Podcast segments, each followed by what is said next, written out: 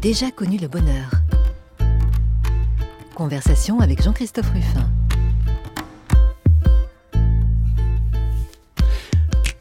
J'ai déjà connu le bonheur et ce n'est pas ce qui m'a rendu le plus heureux. Vous connaissez maintenant tous cette phrase de Jules Renard et ça s'applique, je crois, très bien dans notre invité d'aujourd'hui car indiscutablement dans son œuvre, il parle beaucoup du bonheur, mais, mais, mais, avec des failles, avec euh, des tensions qu'on va essayer de, de dénicher parce que j'aimerais bien comprendre, et vous aussi j'imagine, ce qui l'a rendu le plus heureux.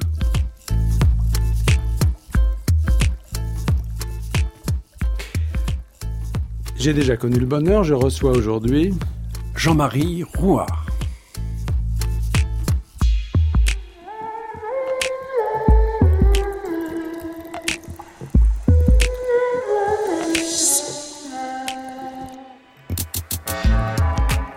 Bonjour Jean-Marie Rouard. Bonjour. Alors on va commencer par une citation si vous voulez bien, parce que vous êtes un écrivain, évidemment, d'abord, bien d'autres choses, mais enfin un écrivain.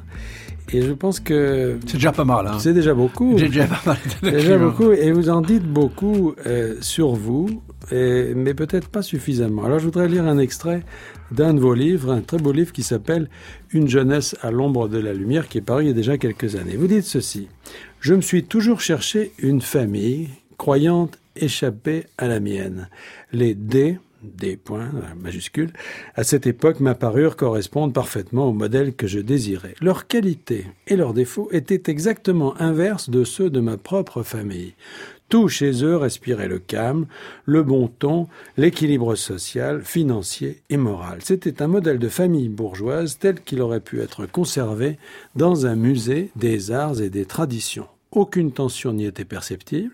Enfin, dites-vous, très important, il n'y avait pas de fou dans cette famille, ni de ces originaux toujours sur le pas de la porte de la maison de repos, ni de névrosés, ni d'hystériques, pas de parias, pas de rebelles, ni d'aventuriers d'aucune sorte, comme c'était reposant, et vous ajoutez, à toutes ces qualités de paix qui me désépaysaient s'ajoutait un avantage non négligeable, on ne s'y intéressait absolument pas à la peinture.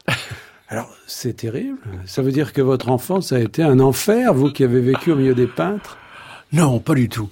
Euh, c'est vrai que c'est une famille de peintres, mais euh, avec l'art, il y a toujours, euh, toujours associé euh, une exaltation.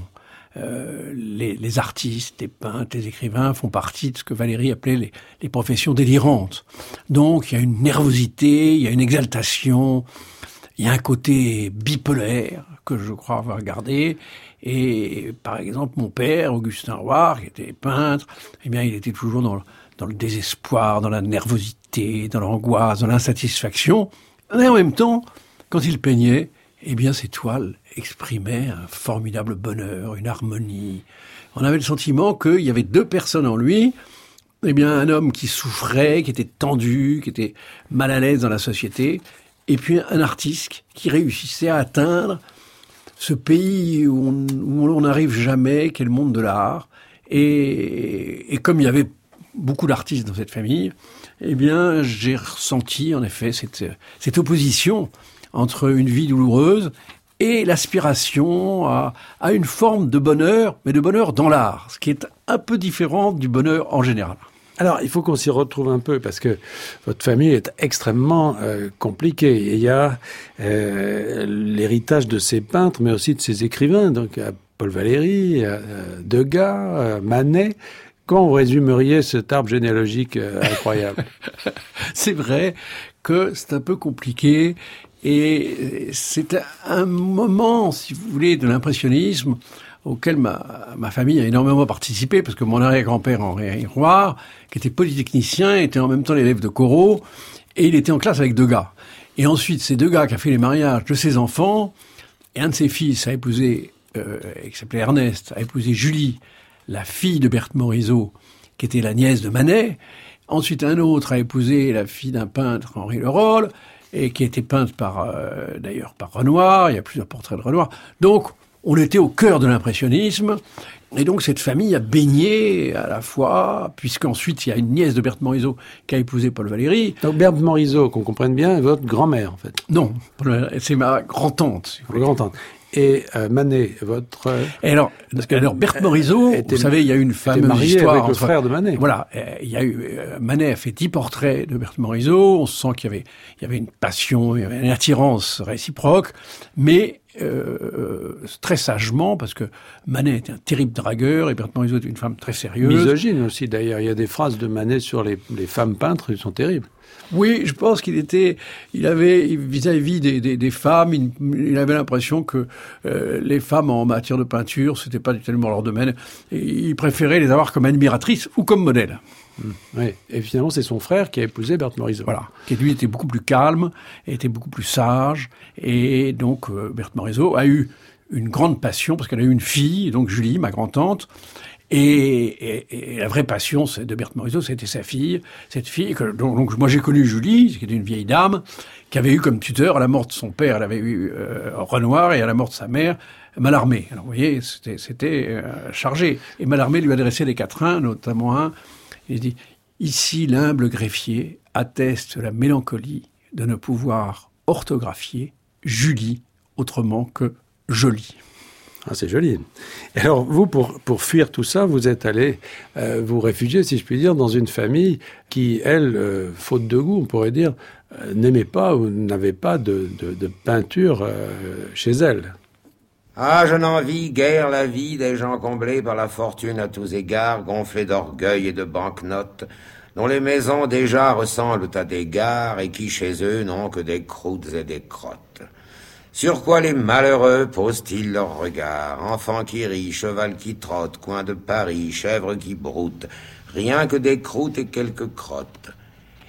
Et ce n'est pas tant qu'ils soient ladres, c'est l'ignorance qui les perd et les pousse à n'avoir que des tableaux par paire, des tableaux que d'ailleurs ils appellent des cadres. Ils ont des femmes, des maîtresses, des châteaux et des autos et des villas et des manteaux de chinchilla. Ils ont tout, c'est bien simple, et même ils ont la croix, mais ils n'ont pas un de la croix. J'en ai vu devant qui vingt valets se courbaient, qui n'avaient pas un seul courbet, et qui n'avaient que des navets. Et la chose encore s'aggravait, car un navet, Dieu sait combien déjà laid, et cependant, ils trouvaient le moyen d'en avoir le pendant. Je ne demande pas qu'ils aient un goût hardi, mais qu'ils aient un petit croquis de goût hardi. Quand on leur dit du fi, qu'ils répondent défi, et que l'art de Rousseau leur paraisse enfantin, soit, mais qu'ils aient alors de roses de Fantin. Or ils n'ont rien, rien qui soit bien. Ces malheureux heureux n'ont pas même un dessin de Fragonard ou de Bonnard de Segonzac ou du Poussin.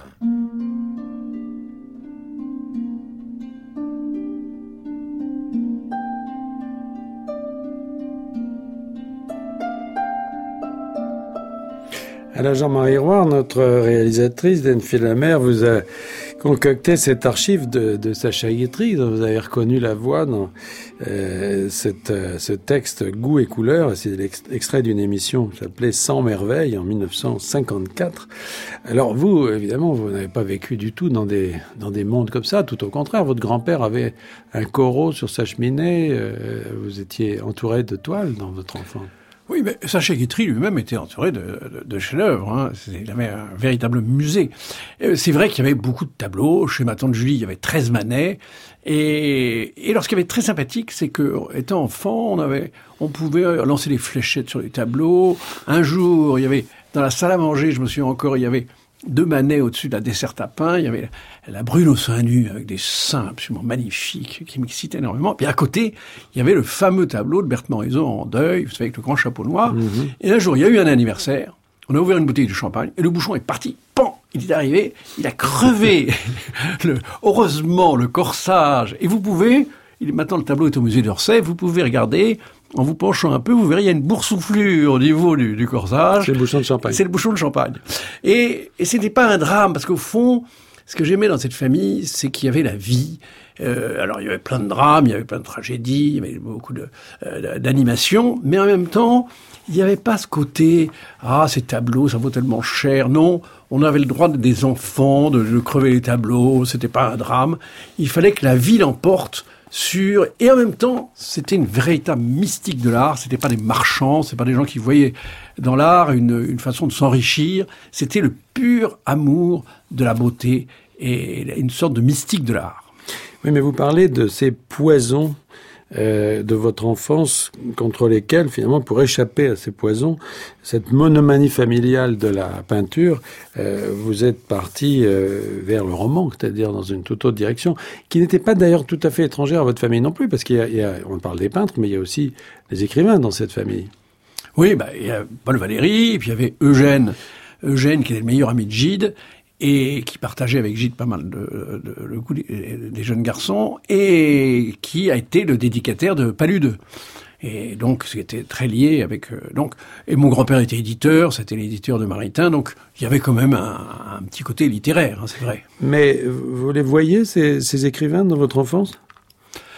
Non, ce qui, ce qui m'a sauvé au fond d'une certaine façon de la, de la tristesse, parce que j'ai une adolescence, je ne veux pas revenir là-dessus, un peu difficile, parce que j'étais nul en classe, j'ai raté mon bac un nombre de fois invraisemblable.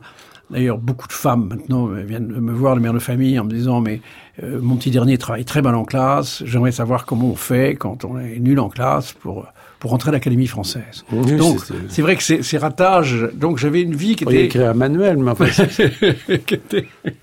c'est vrai que c'était difficile et j'ai eu cette chance. Je suis un miraculé de la culture générale parce que j'ai découvert la littérature, j'ai découvert Stendhal, et c'est devenu une sorte de folie. Je me suis enfui dans, dans les dans les héros de romans et dans les dans la poésie. Donc je, je crois que j'ai réussi à, à faire un antidote à tous ces drames de famille. Denis Roy, vous allez nous entretenir des rapports de Stéphane Mallarmé avec plusieurs membres de votre famille, parmi lesquels deux grands peintres impressionnistes, Édouard Manet, dont vous êtes le petit-neveu, et Berthe Morisot, dont vous êtes le petit-fils. Je crois que d'abord, pour la clarté de l'exposé, il faudrait que vous nous précisiez les liens de parenté existants entre les personnes dont nous allons parler. Eh bien, c'est pas tellement compliqué. Euh, Manet avait un frère, Eugène Manet, qui a épousé euh, Berthe Morisot.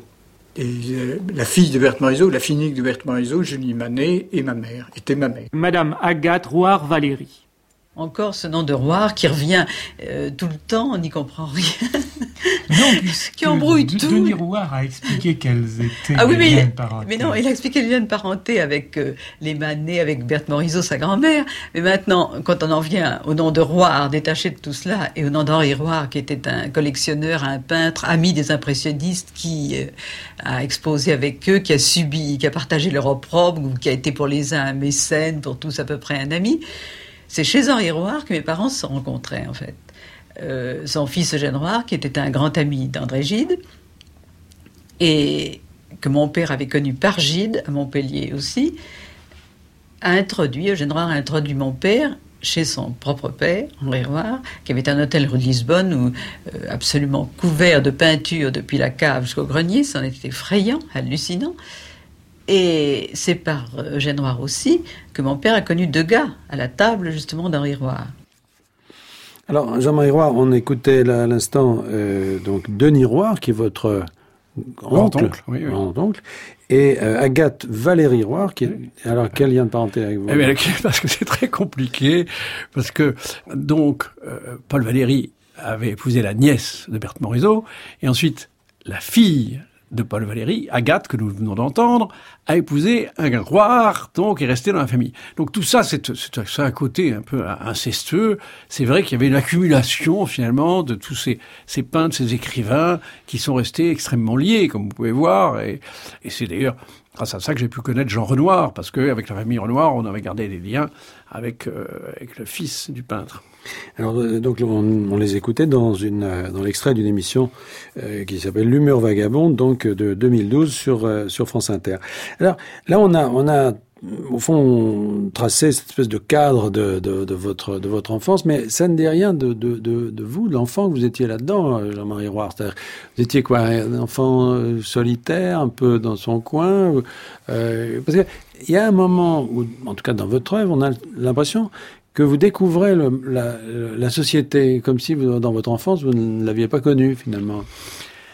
C'est vrai, c'est vrai, c'est-à-dire que cette société de peintres d'artistes. C'était pas vraiment une société organisée.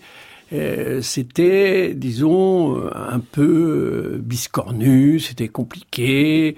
Et puis, il y avait un, un inconvénient, c'est que moi, j'appartenais à la branche pauvre. J'avais pas un rond, mes parents n'avaient pas d'argent, et mais je vivais au milieu des manets, des coraux, des, voilà, de mon- ma grand-tante, de mon grand-père, voilà.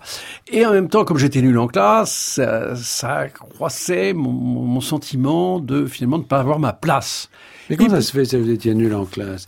A l'impression, quand on regarde votre parcours, Jean-Marie Roy, on a l'impression que vous avez euh, tout loupé et tout réussi. C'est-à-dire, vous avez loupé le bac vous êtes devenu un grand écrivain, vous avez loupé euh, votre carrière, mais vous êtes à l'Académie française. Enfin, à vous entendre, vous avez tout loupé, mais en fin de compte, euh, c'est pas vrai.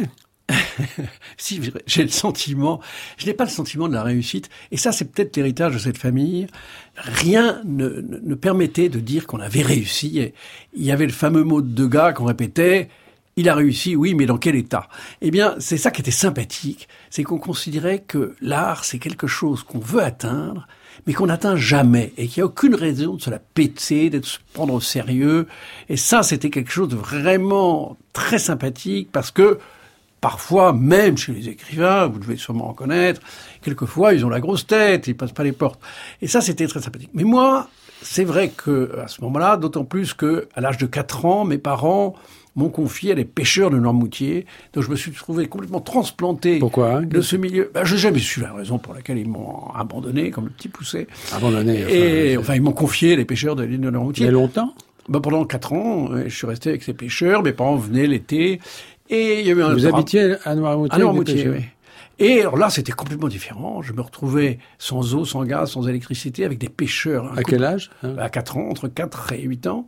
Et, et c'est vrai que j'ai souffert terriblement de la perte de C'était ses plus la guerre pourtant, c'était après Non, la c'était guerre. après la guerre, oui.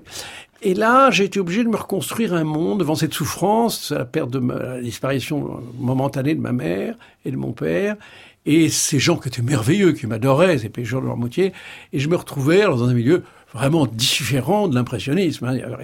Et sans doute, j'ai eu cette réaction de euh, justement vis-à-vis de la société, une sorte de, euh, de révolte qui, s'est manifestée finalement en, ayant beaucoup de mal à, apprendre euh, collectivement. C'est en classe, je n'écoutais pas. Je regardais ailleurs, je regardais les petits oiseaux qui chantaient, j'étais là. J'étais euh, un peu débile. D'ailleurs, à un moment, un professeur avait dit que j'étais vraiment euh, fermé à toutes les questions intellectuelles, qu'il fallait me mettre en apprentissage. Et mon père, qui était un grand enfant, euh, m'a dit, mais c'est formidable, on va, on va en faire un ébéniste, parce que nous avions dans la famille un, un ancêtre ébéniste qui était Jacob Desmalter, le- l'ébéniste de, De Napoléon. oui. Et j'ai voulu me rebeller, j'ai dit non, je veux faire des études, je veux continuer, voilà. Mais donc, ma- le miracle, ça a été par la littérature. Je me suis accroché à cette passion, et finalement, cette passion m'a un peu euh, sauvé la vie, parce que je sais pas ce que je serais devenu. En tout cas, si je n'avais pas eu cette passion pour la littérature, et pour me créer un monde, et c'est peut-être de là qu'est m'est venu ce désir de fuite dans les romans. Dans les romans que je lisais, et plus tard dans les romans que j'ai essayé d'écrire. Oui, oui, mais enfin, avec un détour par euh, la société, précisément, que vous découvrez, euh, notamment avec cette famille D, là, D, D, D majuscule dont, dont je parlais tout à l'heure. Et vous avez un texte qui dit euh, J'ai contracté un virus. Et ce virus, vous l'avouez euh, sans, sans vergogne, vous dites c'est le snobisme. Alors, comment on passe des pêcheurs de Noirmoutier à la fréquentation des duchesses dans laquelle vous semblez après C'est vous- mon idéal de la vie. Mon idéal de la vie, non. mon idéal de la vie, c'est tout.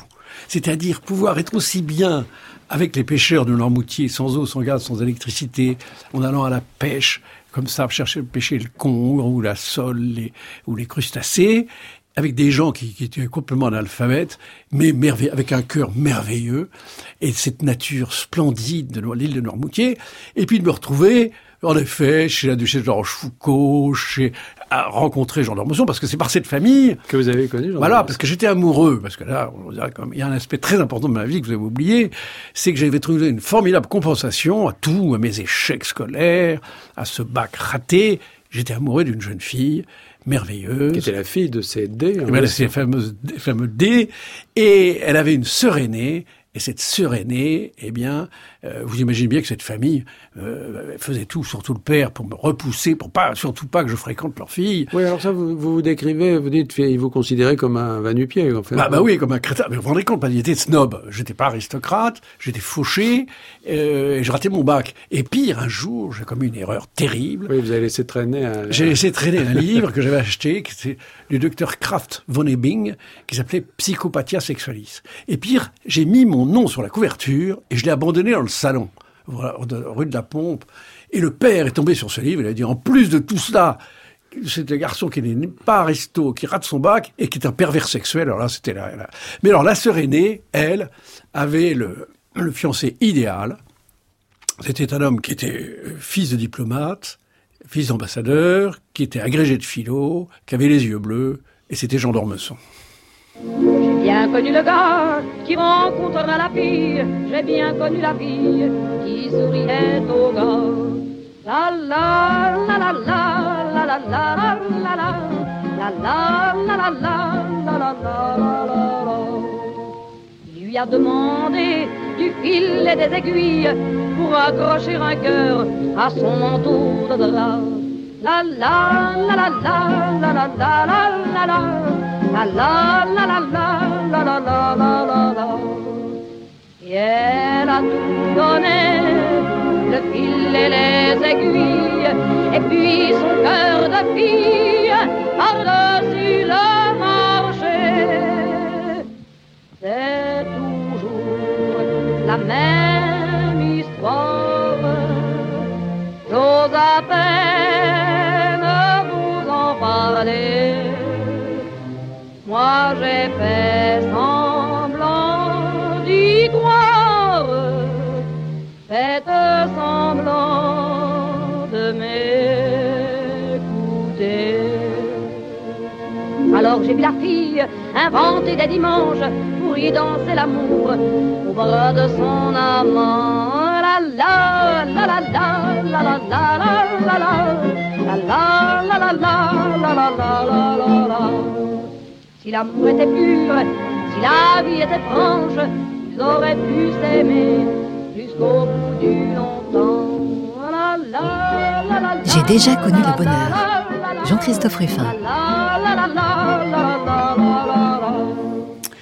Edith Piaf, c'est toujours la même histoire, Jean-Marie Roy. C'est toujours la même histoire.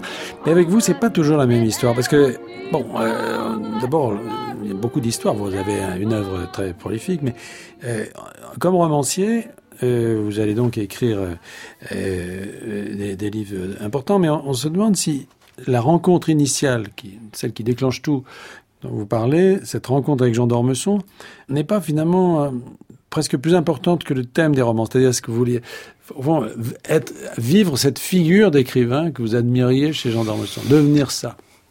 Il y a toujours une part de, de panoplie littéraire quand on veut écrire, on veut à la fois euh, se dire on va plaire aux femmes, on va on va être très connu, on va être invité dans des émissions comme la vôtre, voilà, Oui. on rêve un peu de ça. Mais disons, mon amour de la littérature a préexisté à ma rencontre avec Jean d'Ormesson. Et C'est ça que je voudrais savoir, Oui, bien sûr. C'est moi, c'est dès l'âge de 14 ans, euh, je- cette fuite, ça a été une guérison, ça a été l'antidote. C'était m'exprimer, exister par les mots. C'était pour moi, je veux pas faire du pathos, mais enfin, euh, c'est la vérité. Eh bien, c'était essentiel. Je me disais, je ne pourrais m'en sortir que le jour où j'aurais réussi à évacuer tous ces problèmes, toutes ces tensions, toutes ces contradictions, le jour où j'aurais réussi à écrire un roman, et j'ai écrit un premier roman à 20 ans, donc Qui a été refusé qui a été refusé par 13 éditeurs, qui étaient d'ailleurs très mauvais, je vous rassure, sur les éditeurs, le goût Alors, des le premier roman, en général, faut, faut passer Oui, tout de enfin, suite. il a été loupé. Et il a fallu attendre l'âge de 30 ans. Et pendant toute cette époque, si vous voulez, c'est vrai que Jean Thomasson, à ce moment-là, m'a soutenu, m'a aidé, m'a m'a encouragé. Mais, disons, non, non, ce que j'aimais chez Jean d'Ormesson, c'était le personnage qui avait réussi à apprivoiser la société et avoir une vision assez exacte de ce que doit être la société. C'est-à-dire ne pas être dominé par elle, ne pas être écrasé par elle, la dominer, jouer avec elle. Il m'a appris, Jean d'Ormesson m'a appris le jeu, mais pas du tout littérairement, étrangement. c'est pas un homme qui m'a influencé littérairement. Je veux dire pourquoi? Parce que c'est pas vraiment un romancier. Jean d'Ormesson, c'est un philosophe qui écrit des romans. Il est plus proche de Voltaire.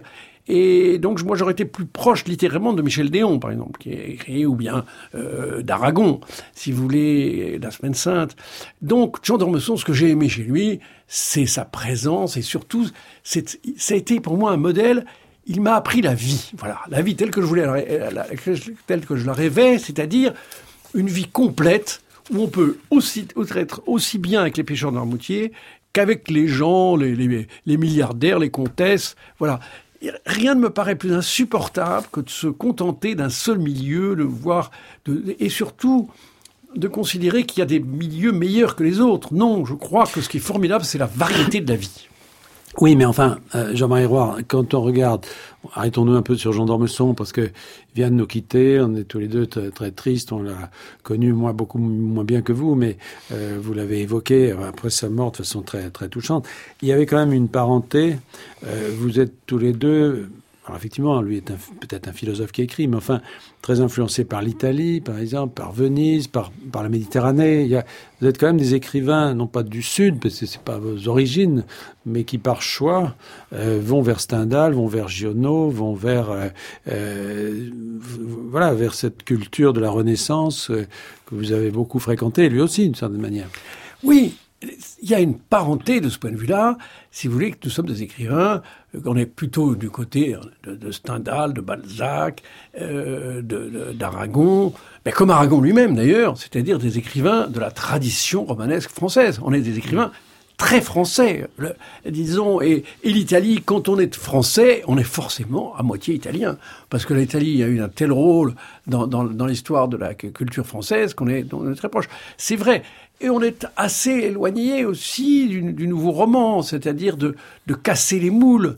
Vous voyez, et je pense que euh, c'est pourquoi, euh, moi, un, écrivain que, que j'adore, c'est Aragon, parce qu'Aragon est venu du surréalisme, et puis il a repris le l'Aragon de la Semaine Sainte là, Voilà, l'Aragon de... la Semaine Sainte, et qui pour moi le, le chef de Shadow, ou, ou l'Aragon d'Aurélien. Vous voyez, qui, il reprend finalement le, le, le, le modèle traditionnel du roman. Venise. Oui. C'est joli ça. Hein c'est un peu les, une ville un peu légendaire, non Pour vous? Pour moi Avec des jardins secrets, des... Non, c'est pas légendaire, c'est une vérité. C'est une véritable ville secrète. Parce que, disons, euh, il y a une certaine euh, partie de la ville qui est cachée parce qu'il est bloqué, on ne peut pas entrer J'espère qu'il va arranger, il aura la possibilité un jour d'entrer dans cette ville un peu, un peu mystérieuse. Nous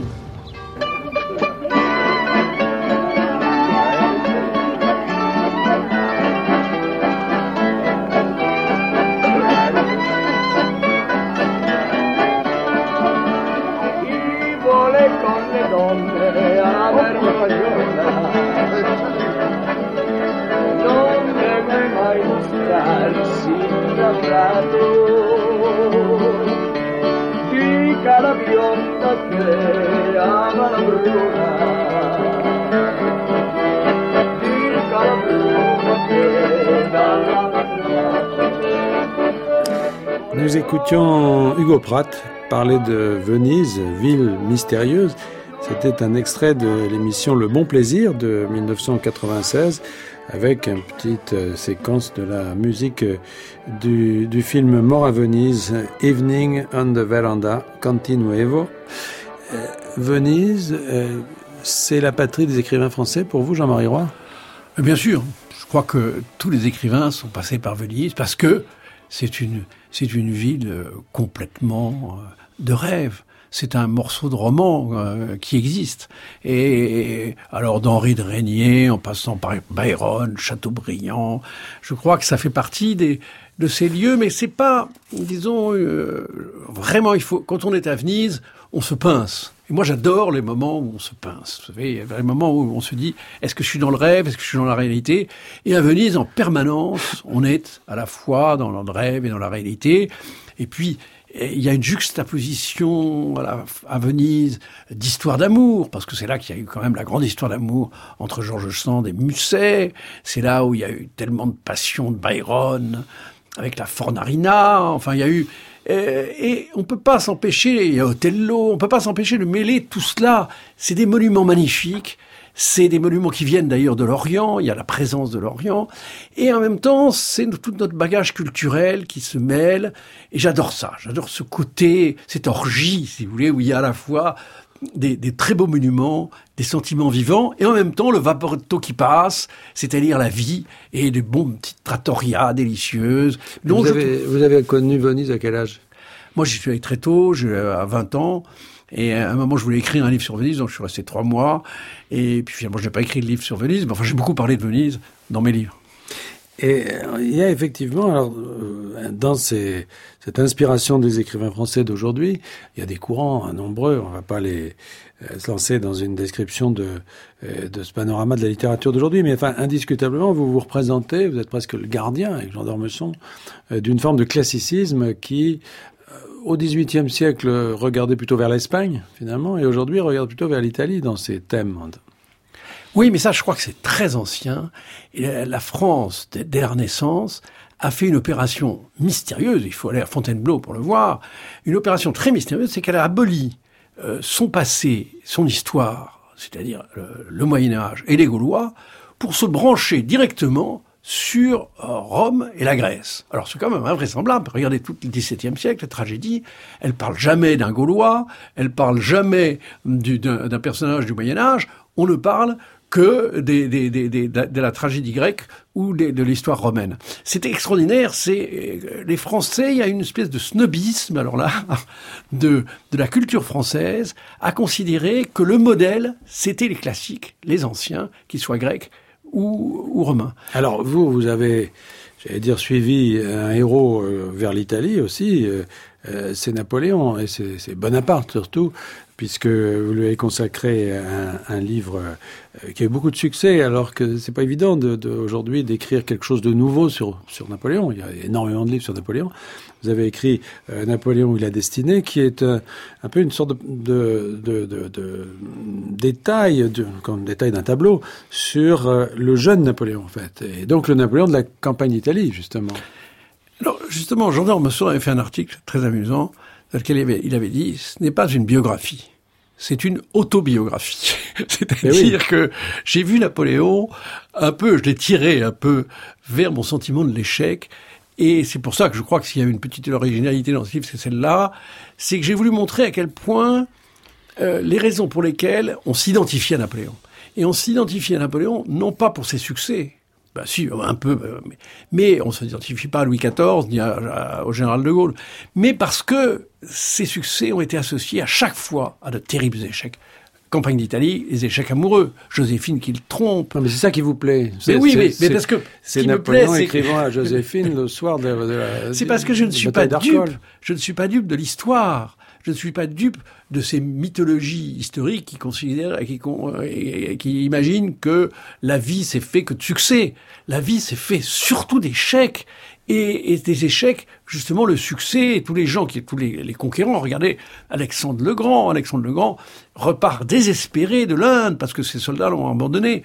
Donc je crois que c'est ça qui me passionne dans la destinée humaine, c'est cette tentative d'élargir les bornes sans cesse pour aller le plus loin possible, euh, comme tout artiste d'ailleurs, c'est ce que fait tout artiste, comme les grands aventuriers, et puis cet, cet échec toujours, cet sentiment de l'échec final, mais après tout, qu'est-ce qu'on a vécu comme chose, comme émotion, et qu'est-ce qu'on a pu donner aux autres? Non, mais il y a aussi la jeunesse, Jean-Marie Roire, parce que euh, le Napoléon dont vous parlez, c'est c'est pas le Napoléon de Sainte-Hélène, c'est le Napoléon en, dans la force de l'âge, c'est le Napoléon stendhalien finalement, c'est le hussard sur le toit, d'une certaine manière, c'est cette espèce de Oui, mais il de- garde toujours un côté juvénile. C'est un homme Ah oui? qui reste un adolescent. D'ailleurs, les gens intéressants euh, sont les gens qui restent des adolescents, parce que c'est des gens qui restent avec des rêves. Et moi, c'est la période que je trouve la, plus fascinante. Et chez Napoléon, jusqu'à la fin de sa vie, même à Sainte-Hélène, d'ailleurs, il meurt assez jeune, mais il garde cette, juvénilité. Il est amusant. À un moment, il y a une jeune fille avec qui, laquelle il joue, qui il drague un peu. A 14 ans, il s'amuse avec elle. Et on sent bien que c'est pas un homme qui se prend au sérieux, c'est pas un homme qui qui qui qui, est comment dirais-je qui est figé dans sa gloire. C'est un homme qui est toujours du côté des rêves et c'est pour ça vraiment moi moi c'est un personnage. Vous savez, je suis resté euh, trois ou quatre ans à, à étudier le personnage. Eh bien, c'était merveilleux parce que j'avais le sentiment d'avoir décollé un peu de la terre, de plus être dans les problèmes de, euh, de des impôts à payer, de note du gaz, de l'électricité. J'étais vraiment emporté avec lui dans le rêve. Je vais vous dire, s'il n'y avait pas du tout de déchirure, eh bien, je crois que je n'écrirais pas. Parce que finalement, on écrit parce qu'il y a une déchirure. Sans ça, si tout était euh, comme il fallait, vous savez, selon la formule, si tout était comme il fallait, si ça n'accrochait nulle part, si tout était lisse, eh bien, euh, surtout euh, euh, avec euh, le faible que j'ai pour le bonheur, je pense que je n'écrirai pas. C'est donc qu'il y a quelque part quelque chose qui accroche.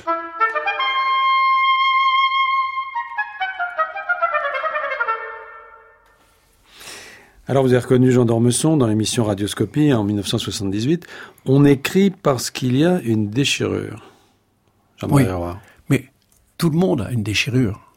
Euh, et certaines personnes ont besoin de, de, calmer, de combler cette déchirure, de tenter de la combler par cette chose magnifique et dangereuse qui est l'art.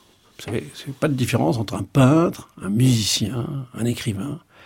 Il essaie de, il a un sentiment d'insatisfaction, de souffrance, et il se guérit en essayant de créer de la beauté de transformer le monde en le rendant meilleur, en le rendant, en le rendant vivable. Oui, ou peut-être aussi en se débarrassant euh, à travers la fiction de ces, de ces angoisses. Je suis frappé de, de voir dans vos derniers livres, euh, par exemple, Une jeunesse perdue, euh, trouver un livre très dur finalement, qui est le tableau, le portrait d'un homme vieillissant avec ses souffrances, avec ses frustrations. Là, il ne s'agit pas de créer de la beauté, il s'agit plutôt de d'exprimer la souffrance. Mais en créant de la beauté quand même. Et si vous voulez, ce qu'il y a de merveilleux d'avoir ce privilège euh, d'écrire, c'est finalement de partager quelque chose qui va entrer dans l'universel. Et c'est la recherche finalement de rencontrer à travers une histoire, eh bien on rencontre toutes les histoires. Et vous imaginez comme c'est extraordinaire quand même qu'un lecteur puisse s'identifier à ce que vous lui racontez, et y trouver à la fois une forme d'excitation, parce que ça excite son imagination, et en même temps une consolation. Mais par exemple, dans votre dernier roman, j'aimerais voir celui qui vient de paraître chez Gallimard, La vérité sur la comtesse Berdiaïev, où était le centre du propos? Qu'est-ce que, où est-ce que vous en êtes là de votre eh bien, Je vais vous dire, parce que non seulement je souffre pour moi-même, mais aussi, comme selon la formule de Romain Gary, je souffre chez les autres. Et là, en évoquant le thème des Russes blancs, de tous ces Russes qui ont quitté la Russie en 1917, eh bien, j'ai voulu montrer comment tous ces hommes qui, aspiraient, tous ces exilés qui aspiraient à trouver en France la, patrie idéale parce que ils avaient perdu la leur, eh bien vont être terriblement déçus parce qu'ils vont être mal accueillis, voilà. Et, donc c'est cette souffrance de gens tellement fantasques, parce que les Russes ce sont des, Français en plus excités, en plus, en plus, euh, euh, on pourrait dire avec des, sentiments plus exaltés. Eh bien j'ai voulu montrer leur souffrance, j'ai voulu montrer comment ils étaient mal reçus. Et je crois que c'est ça le roman pour moi, c'est donner la parole à l'individu contre la société. C'est pour ça, étrangement, je, parce que j'ai, euh, bon, euh, euh, on peut pas avoir être à l'académie sans avoir désiré y être, mais étrangement, j'ai vie de la société des relations très très bizarres parce qu'en même temps, je ne crois pas à la société. Oui, alors, Jean-Marie Roy, il faut dire, bon, on va passer vite sur votre carrière de journaliste. Vous avez dirigé euh, le Figaro littéraire euh, euh, pendant plusieurs années, bien sûr. Vous, vous, avez fait une carrière de journaliste avant de vous consacrer essentiellement à la littérature, mais vous continuez à écrire dans les journaux. Mais il y a chez vous, en effet, à travers certains combats, une dimension rebelle, voire euh, provocatrice, parce que, par exemple, d'avoir pris cause pour euh, Omar Haddad, par exemple, ou pour Bruno Joussom, par exemple, qui est quand même un homme difficile à défendre, je veux dire, pour toutes les évidences. Euh, d'ailleurs, il a été condamné lourdement et toujours. Oui, ça n'a jamais été une preuve. oui, mais enfin, en l'occurrence, il y a hélas, eu beaucoup de, hélas, été il y a eu beaucoup de preuves. Je veux dire que ce sont des combats difficiles. Pourquoi, pourquoi Alors, vous êtes lancé aussi dans un combat contre la prostitution, pour la, la, la réhabilitation et la, et la réinsertion des, des, prostituées. Tout ça, euh, ça cadre pas très bien, en effet, avec le personnage euh, snob. Euh, Omar je, suis ravi, par exemple. je suis ravi de ne pas cadrer avec moi-même, parce que justement, c'est ce que j'aime. Il n'y a rien de pire que de s'enfermer dans sa propre image. Écoutez, moi, je considère que j'ai eu cette activité euh, d'écrivain. Je suis un écrivain et je crois que le plus, ce qui est important, c'est d'essayer de raconter une histoire, une histoire bien racontée. Je crois que c'est très important. Mais en même temps, euh, je suis, je vis dans une époque et je suis français et comme tous les écrivains français, les écrivains français qui sont plutôt euh, judéo-chrétiens, ils ont horreur de l'injustice. Et moi, dès que je vois une injustice, une maladie, je ne le supporte pas. Et comme... Mais qu'est-ce qui vous permet de dire, là, par exemple, euh, dans, dans, ces deux cas, euh, Radad ou, ou surtout Jousseau, est-ce que savez, euh, Radad, il y a encore beaucoup de non, doutes, mais, non, non, mais l'affaire, l'affaire essentielle, c'est quand même Omar Radad. Mais vous savez, l'affaire Omar Radad, imaginez-vous quand j'ai j'étais euh, j'ai pris sa, sa défense, j'ai écrit un livre sur lui, Omar, la construction d'un coupable. Eh bien, à la suite de ce livre, il y a eu dix ouvrages qui ont été consacrés à Omar Haddad. Il y a eu un film. Alors, il y a eu des ouvrages qui étaient consacrés aussi à me descendre, bon, à descendre mon travail. Mais, après tout, quelle importance? Moi, je dis, il y a eu une injustice qui a été commise, et, et vous savez, le comité de défense que j'avais réuni, où il y avait, bon, on va me dire Jean d'Ormesson, c'est normal, mais Maurice Reims, Henri Troyat, euh, Éric Orsena, il y avait, il y avait une vingtaine d'écrivains. S'ils sont venus, c'est pas pour mes beaux yeux, c'est pas pour me faire plaisir. Ils sont venus parce qu'ils ont senti qu'il y avait vraiment une injustice. Et comme ce sont, je vous dis, il y a, c'est ce que j'adore, moi, chez les écrivains français, parce que c'est une tradition. De, euh, de Voltaire jusqu'à Zola, en passant par Mauriac. C'est une tradition de ne pas laisser passer une injustice. Voilà. Et, et, moi, je suis convaincu, mais je suis à 100% convaincu depuis le début, Omar Haddad est innocent et je, je ne cesserai pas de me battre, même si j'en ai, je l'ai payé assez cher, parce que j'étais très, très lourdement condamné, je ne cesserai pas de me battre pour cette vérité, parce que je considère ça, que c'est français, c'est la France. L'image de la France, c'est l'image de la justice. Oui, mais en même temps, on ne peut pas s'empêcher de penser qu'il y a un peu d'identification de votre part.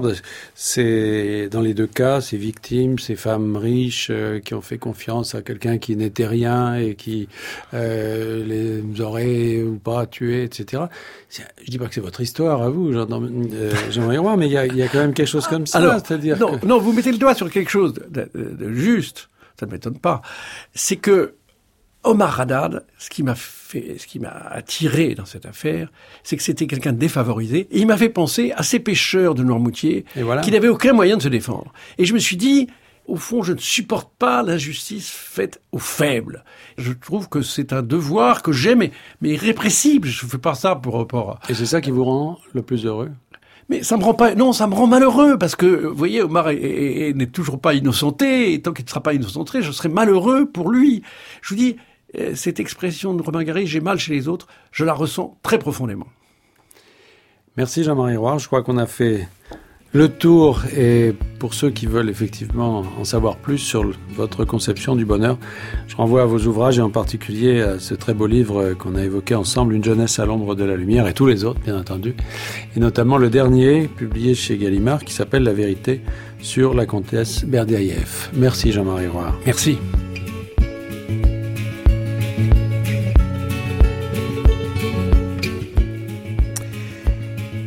J'ai déjà connu le bonheur, on se retrouve la semaine prochaine pour une nouvelle émission. Vous pouvez nous réécouter sur le site de France Culture ou sur l'application Radio France Podcast. À la technique aujourd'hui, Bernard Lagnel, à la réalisation Delphine Lemaire, attaché d'émission Thierry Beauchamp.